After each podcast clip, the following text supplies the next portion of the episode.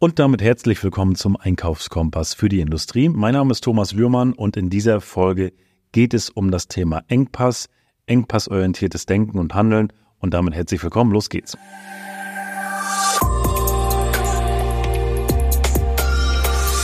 Ja, woher kommt das Thema? Und ich nehme dich als Zuhörer ja auch gerne mal mit auf meine Gedankenreise und auf die Impulse, die ich aufnehme, auch in meinem Umfeld. Und ich war vor kurzem gerade bei einem Unternehmer und der hat mich nochmal ja im Gespräch auf eine Sache gebracht, wo ich gesagt habe, ja, du hast recht und unterbewusst machen wir gewisse Dinge auch und das war für mich aber nochmal ein ganz, ganz großer Augenöffner. Und worum geht's? Es geht um das Thema Engpässe. Und das Beispiel ist, also wirklich zu gucken, bevor ich eine Investition mache, bevor ich Aktivitäten starte, wo ist wirklich der Engpass? Und wenn wir das mal auf der Kundenreise sehen, beziehungsweise auch auf den Kunden projiziert, wo, was hindert uns daran aktuell gerade, mehr Output zu generieren? Das kann ich jetzt wieder auf Abteilung übertragen. Ne? Also das kann ich in meiner kleinen Abteilung mir ansehen. Das kann ich mir aber auch über das gesamte Unternehmen ansehen. Aber bleiben wir mal beim, bei der Unternehmensansicht. Wenn ich jetzt gucke und sage, Mensch, wo habe ich jetzt einen Engpass?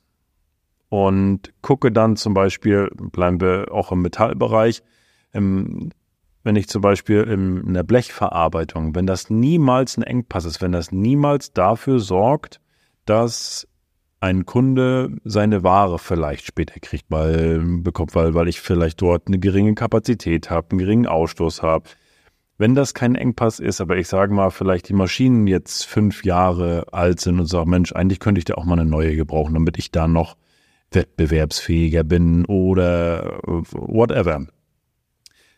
Könnte ich natürlich jetzt dort eine Maschine kaufen und investieren, kann aber auch sagen, Moment mal, der Engpass ist doch gerade überhaupt nicht in diesem Bereich, sondern der Engpass ist, wenn dann in Abteilung XYZ, ob das Schweißen ist oder ob das Montage ist oder ähm, wo auch immer, da ist der Engpass. Und jetzt kann ich überlegen, wenn ich jetzt die eine Million Euro, die ich vielleicht im Blechbereich investiert hätte, nur damit ich jetzt eine neuere Maschine hätte, die lieber investiere in einen Bereich, der vielleicht auch noch nicht so hoch automatisiert ist und dort eine Million Euro reingeben würde. Als Beispiel, was ich dann automatisieren kann und welche Engpässe ich dann lösen kann, das ist ja ein, ein, ein Wahnsinnshebel. Und das war für mich nochmal, wo ich gesagt habe, ja, du hast ja recht. Also ich gucke natürlich auch bei uns im Unternehmen natürlich auch nach, wo, äh, Mensch, wo kann, wo drückt's, wo können wir was machen, aber diesen, dieses nochmal, der Engpass, der dafür sorgt, dass eventuell der Kunde seine Ware später bekommt oder dass die Durchlaufzeit zu hoch ist oder, oder, oder. Also was blockiert uns, was hindert uns. Und ich habe das mal bei Wikipedia eingegeben, Engpass und dann kommt gleich Flaschenhals und das beschreibt es natürlich auch gut. Also der Flaschenhals, was sorgt dafür, dass nicht genug durchkommt. Und von daher ist das auch nochmal ein, schönes Bild, der Flaschenhals. Also wo ist der Flaschenhals gerade in der Produktion oder gerade in meiner Abteilung, was für noch mehr Output sorgt und am Ende des Tages für einen, einen noch zufriedeneren Kunden äh, und, und, und das kann ich genauso aber auch für meine Abteilung, für den, für den Einkauf nehmen. Wenn wir jetzt auch mal auf den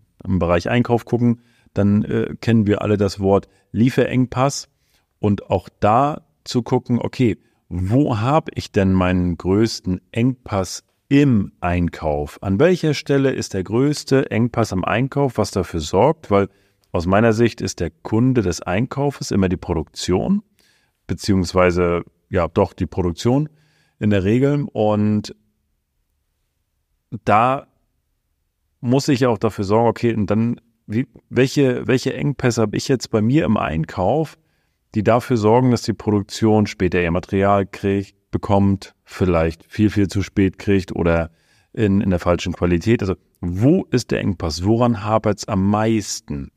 Dazu muss ich natürlich auch das überhaupt mal erfassen, diese ganzen Daten und diese Daten sammeln was Engpässe sind oder warum Ware nicht pünktlich ankommt, warum Ware vielleicht nicht in der richtigen Qualität ankommt oder, oder, oder. Also da gibt es natürlich viele Themen. Und aber auch mal zu hinterfragen, wie jetzt können, jetzt kannst du vielleicht sagen, also ganz ehrlich, bei mir kommen die Ware immer pünktlich an, äh, immer in der richtigen Qualität, also da haben wir nie ein Thema. Okay, aber dann wäre es doch noch eine Frage, was würde denn passieren, wenn du es hinbekommst, die Lieferzeiten nochmal zu verkürzen um zwei, drei, vier, fünf Tage? Was würde das denn bedeuten für die Produktion? Was würde das bedeuten dann am Ende für den Endkunden? Also dein Kunde ist jetzt die Produktion als Beispiel, aber dann auch, dann würde das am Umkehrschluss bedeuten, dass auch der Endkunde wirklich nachher seine Ware fünf Tage früher bekommt. Die Lieferzeit ist dadurch verkürzt. Was würde das bedeuten? Und da diesen Gedanken mal mitzunehmen und zu sagen, das ist ein, ein, ein großes Werkzeug, also diesen Gedanken zu, wo ist der Engpass, wo ist der Lieferengpass, wo ist der Engpass im Einkauf, an welcher Stelle, was blockiert uns, was ist der Flaschenhals, der uns einfach noch viel, viel mehr PS auf die Bahn bringen lässt. Diesen Gedanken, ja, wollte ich an dieser Stelle einfach mal mit, mit dir teilen, weil ich fand, für mich sind da ganz viele Augenöffner und ich habe in den letzten Tagen jetzt ein paar, paar Meetings auch gehabt, wo mit Führungskräften gesprochen haben, wo ich auch immer gesagt habe, nehm, geh mal in diese, in, in, in diese Denkensweise rein. Wo ist der Engpass jetzt bei dir gerade in deiner Abteilung? In deiner, wo, wo können wir ansetzen? Wo ist der, wo ist der größte Schmerz? Wo ist der Flaschenhals?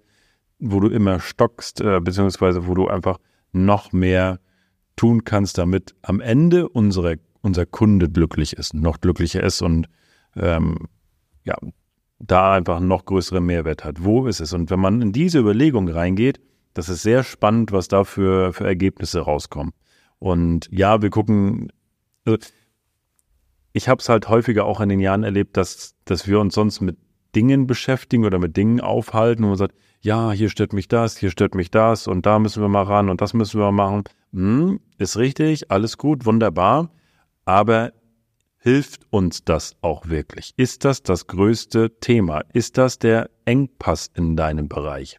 Und da wirklich mal reinzugehen, lohnt sich, kann ich euch wirklich nur empfehlen. Für mich eine, ein spannendes Learning, äh, was ich an dieser Stelle mit dir teile. Und jetzt wünsche ich dir viel Spaß beim Gedankenkarussell, hätte ich beinahe gesagt, also mit, mit deiner Abteilung, mit deinem Unternehmen, das mal wirklich zu beleuchten und mal, mal zu besprechen und vielleicht auch mal am nächsten Meeting mal wirklich zu thematisieren und mal durch eine andere Brille zu schauen und nicht nur zu schauen, wer ist am lautesten und wo, wo, wo ist am meisten Alarm hinter, sondern was ist der wirkliche Engpass der Flaschenhals.